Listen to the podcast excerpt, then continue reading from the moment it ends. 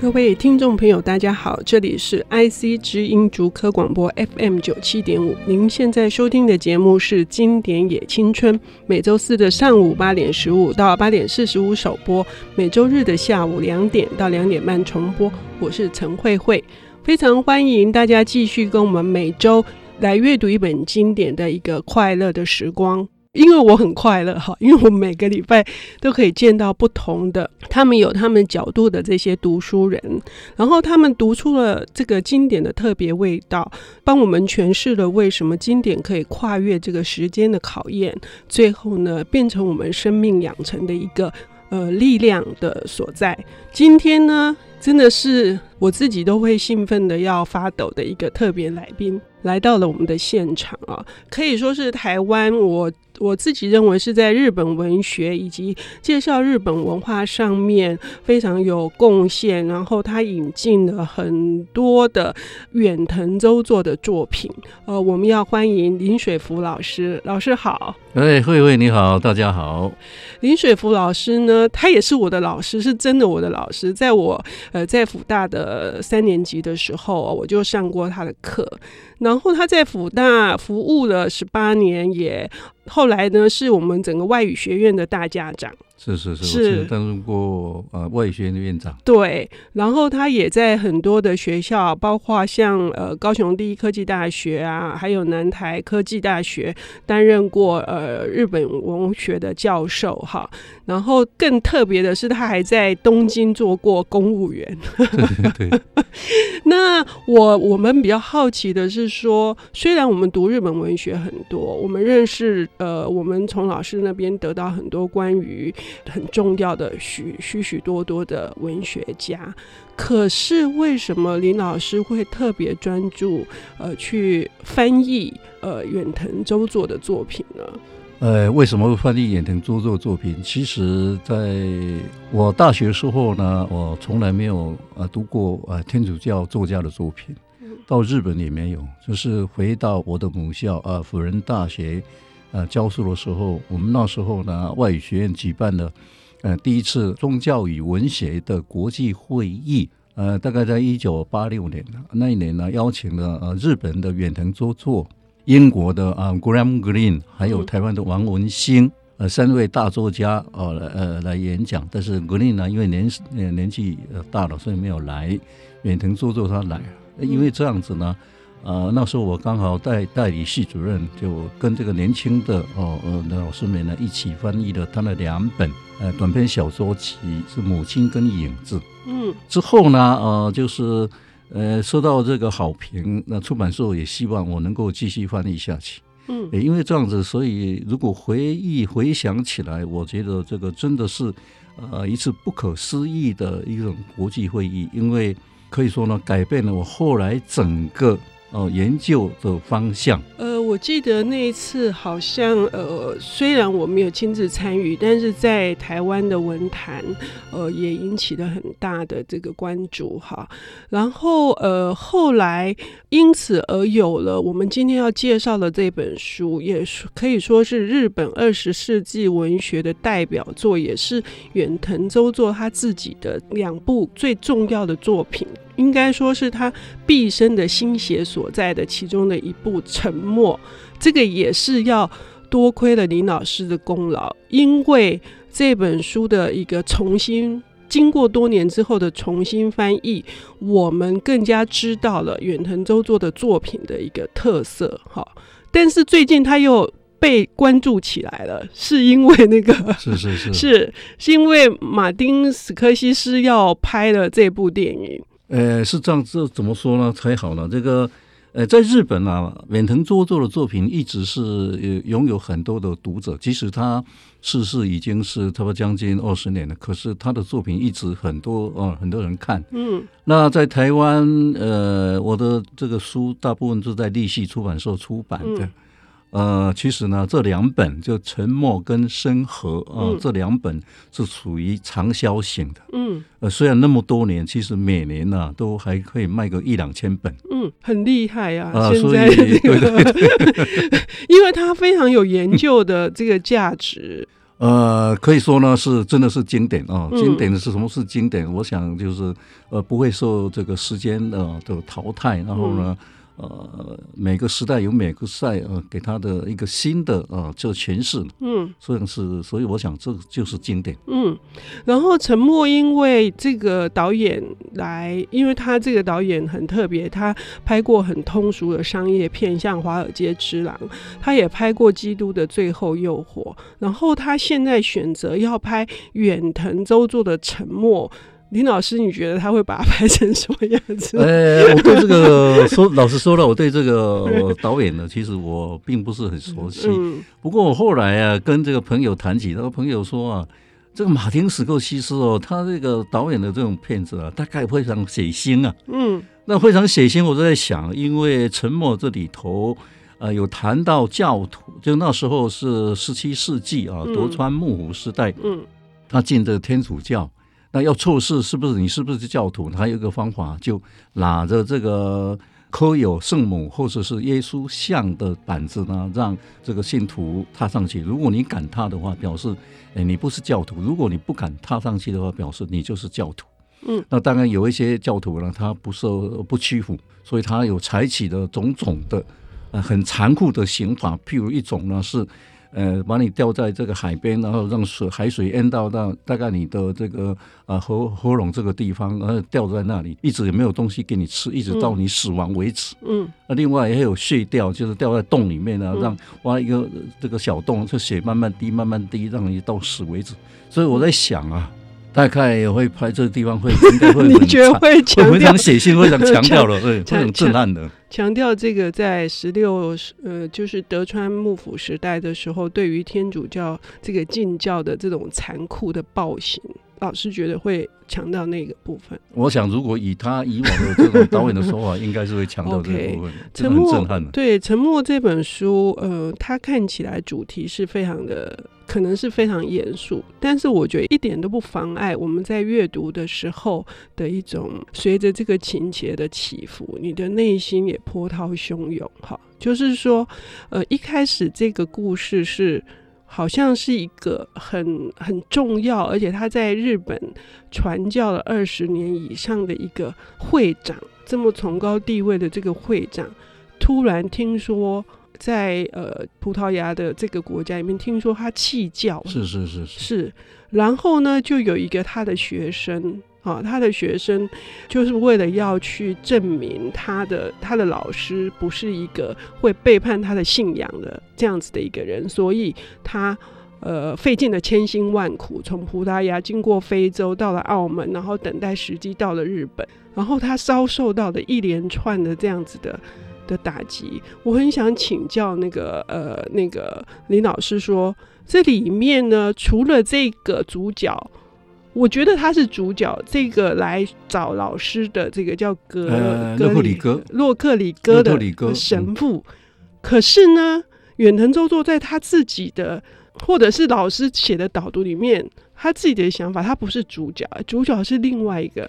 哎，可以这样讲吧。现在我们一般看了洛特里戈是主角，或许我有时候有有时候一部作品也不一定只是一个主角，可能也有两个，可以可以两个嘛。另外一个哦，我想可能可以讲的就是吉次郎。嗯，这一位呢，哦，好多事都弃教，然后呢，呃，其实到这个故事结尾的时候，他根本没有弃教。所以《沉默》这本书，嗯，呃，远藤刚刚这个会会也讲了哦，远藤呃，他其实总共哦写了两百一十六本书。两百一十六本作品，那他这个临终的遗言时候，啊、呃，他就希望哦，他的沉默跟生活，呃，放进他的棺木里头陪伴他，嗯、呃，到永远，嗯，所以他当然呃，一方面呢，这两部他写认为写得非常好，二方面呢，个人的感情上也对这两部呢情有独钟，嗯，呃，吉次郎我刚刚讲了啊，就是他不只是一次弃教，好好几次他跟带领这个洛特里哥到从澳门到日本。然后呢，就有好几次啊，出卖了洛特里哥。嗯，那我们看呢、啊，呃，这样子的老是弃教，老是出卖人的人，但是呢，呃，到了最后故事的结局的地方，他有没有真正弃教呢？这个我想是一个值得我们去注意的地方。OK，好，老师讲到了这个懦弱的人，他最终会面对一个怎样子的命运？那我们等一下休息一下，我们回来再听林老师跟我们分享远藤周作的《沉默》。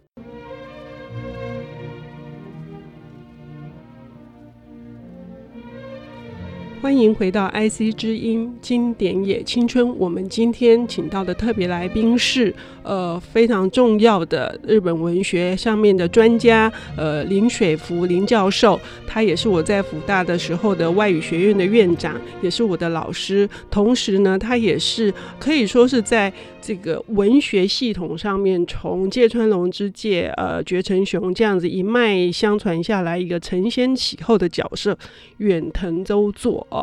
呃，非常特别。这个远藤周作，他是一个天主教的教徒，然后他也以终身以写呃相关的议题，可是呢，他却是广受欢迎的。好，这个广受欢迎跟我们今天要谈的这本书的《沉默》里面，呃，我我读了老师的导读以后，我更加的理解《沉默》这本书所要展现的，到底为什么这个书名要叫做《沉默》？呃，这沉默就是因为如果有宗教信仰的话呢，大概碰到呃困难的时候、痛苦的时候，都会向你信仰的神去呃呃祈祷嘛。但是呢，他这呃，在这这一部《沉默》里面呢、啊，这个洛特里哥还有其他的教徒碰到困难的时候，也一直向神啊，向主耶稣基督来祈祷，可是呢，都没有得到回复，所以呢，他们就一直反复的这个发出这种疑问。你为什么沉默呢？嗯，所以他的意思就是神为什么沉默呢？嗯、神是不是真的沉默呢？嗯、这个我想是哦，我们读这一部作品的时候，可能需要去注意的地方啊。嗯、神最后他是不是沉默？在这一部小说里面，他所表现的是不是这样子呢？嗯，而且可能这部小说，我觉得最激动人心的地方是说，我们刚刚提到的另外一个主角。菊次郎，他有好几次的弃教的行为，但是他每一次有这样的行为，他又会哭喊着：“神父啊，神父，你救救我！我是个懦弱的人。这世界上就有两种人，一种是强者，一种是弱者。我就是那个弱者，难道你就要这样放弃我了吗？”所以反反复复的感觉上说。大家都已经到了某一个，就是那种无法再忍受的那种残酷的暴行之后，问说：“神你在吗？”其实那个沉默好像就是说，已经到了直问说：“真的有神的存在吗？”是这样。是的，是的，我会为了解读是正确的。呃，远藤他的在作品里面呢，其实他也一直曾经有过很多次，他自己讲想把这不合身的啊。洋服，他把它比喻成这个天主教，比喻成不不合东日本人穿的呃洋服，然后把它脱掉。嗯、也就是说，他有很多次呢，想把这个天主教哦、呃、就抛弃掉，嗯、但他始始终呢没有没有办法抛弃。所以，就像吉次郎，他很多次弃教，最后他还是呢呃没有办法完全弃教。还有呢，远藤在这部作品里面也谈到蜥蜴，就动物的小动物的那个蜥蜴。所以他的这种一个比喻的说法就是。信仰啊，其实就有一点像蜥蜴的这个尾巴一样。嗯、就是蜥蜴的尾巴，你切断它、断掉它，呃，断掉了之后呢，它还是会长出来。嗯、所以这种信仰，一旦你呃信了这个有这种宗教信仰了，其实你很难完完全全去把它完全抛弃掉。嗯，然后这本书我觉得它格局很大，那个格局很大，就是说，第一个是这个洛特里戈的老师，哈，呃，到底是真的弃教了吗？然后为什么而弃教？哈，然后最后一直去追踪那个真相，然后还探讨一个问题是说，所有的罗特里克遇到的训教都不是我们想象中的轰轰烈烈的史史诗般的这种伟大的的训教，这些人的死是非常的悲惨，而且卑微，而且是默默的。是的，这个。我们看得到的哦，都是英雄式的那种信教。那、嗯、其实呢，呃，很多平教徒啊，呃，这个算也算不清。在宗教史上，有很多平教徒呢，为了信仰而牺牲了。嗯，所以远藤一方面也要哦为这些平教徒，我们当然不能说平反了，不过他也应该在历史上留下一些注记。嗯，所以老师在导读上面也写说，这是一种对于这段历史的一种漠视或者是忽略的一种这种沉默的抗议嘛，是这样吗？呃，讲抗议也好呢。另外呢，其实这个是日本哦，在夺川幕府进教的时候，嗯、他们的天主教教徒呢，其实没有真正的就是说灭绝，他们是。改变的形式，嗯，哦，就表面上呢，譬如他们圣母耶稣像，他不要把它弄成像哦，一看就知道是耶稣像，他把它弄成像日本人、日本富人一样，那那都地下化了。所以他们那个呃，在日本有一个名称叫隐匿的天主教徒，嗯，那他没有神父，所以他们是啊，这平教徒，然后担任神父的工作，担任传教工作，大家分摊，嗯，这的确是啊，在这个历史上是存在的，嗯。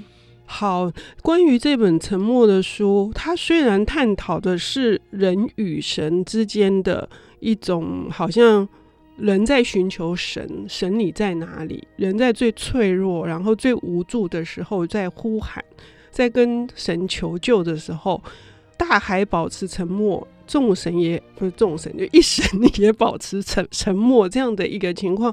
可是里面有非常美的。我觉得非常美的是一个文学的技巧上面，或者是说，呃，是一个真的是凝视的那个人性。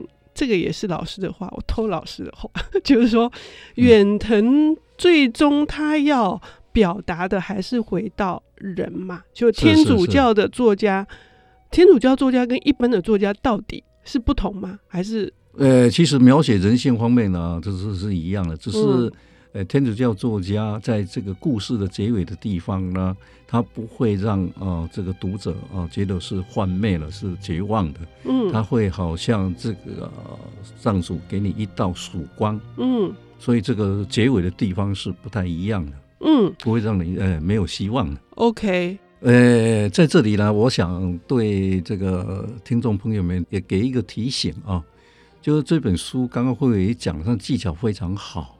我们不注意的话呢，呃，在正文方面以为结束了，后面呢感觉有像附录的东西，比如说天主教呃住宅日记，这种看起来好像是附录，好像可有可无哦。但是呢，我在这里提醒读者们呢，这一部分是非常重要的，一定不要忽略掉它，因为这个洛特里沟是不是真的弃教吉次郎呢？最后怎么样子，其实就在写在这个地方。好，谢谢老师。